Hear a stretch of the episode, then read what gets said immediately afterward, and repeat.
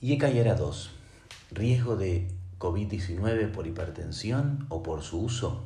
Más información. Se ha planteado la hipótesis de que los inhibidores de la enzima convertidora de angiotensina, IECA, o los bloqueantes de los receptores de angiotensina 2, ARA2, pueden hacer que los pacientes sean más susceptibles a la enfermedad por coronavirus 2019 y a peores resultados a través de la regulación positiva del receptor que es utilizado por el virus para su ingreso a la célula. Emil Fosbol y colaboradores se propusieron examinar si el uso de IECA o ARA2 estuvo asociado con el diagnóstico de COVID-19 y con peores resultados en los pacientes que se infectaron. Para ello realizaron un estudio de corte retrospectivo utilizando datos de registros administrativos nacionales daneses. Los pacientes con COVID-19 del 22 de febrero al 4 de mayo del 2020 fueron identificados utilizando los códigos IC10 y se les dio seguimiento desde el día del diagnóstico hasta el evento adjudicable o al final del periodo del estudio, 4 de mayo del 2020.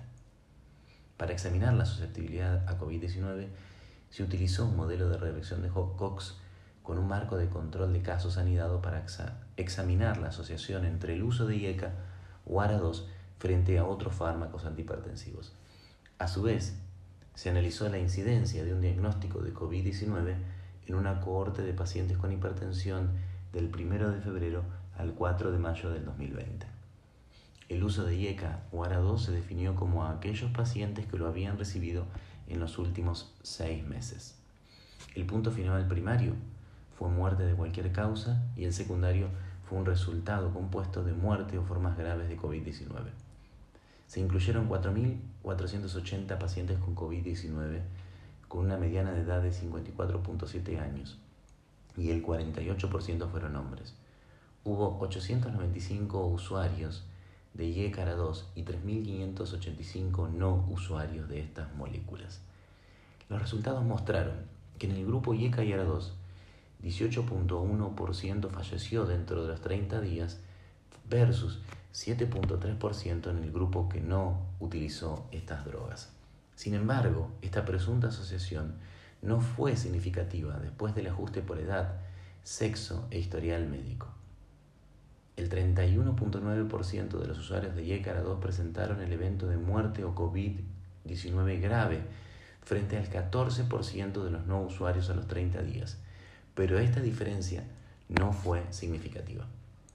En el análisis de casos y controles anidados de susceptibilidad a COVID-19, se compararon 571 pacientes con COVID-19 e hipertensión previa con 5.710 controles de edad y sexo pareados con hipertensión previa pero sin COVID-19.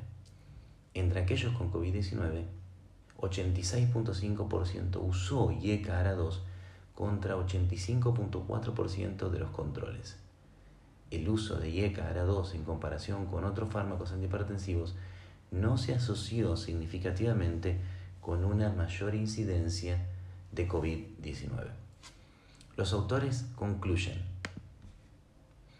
en base a esta información, podríamos afirmar que el uso previo de IECA ARA2 no se asoció significativamente con el diagnóstico de COVID-19 en pacientes con hipertensión, lo que descarta asociación entre uso e infección.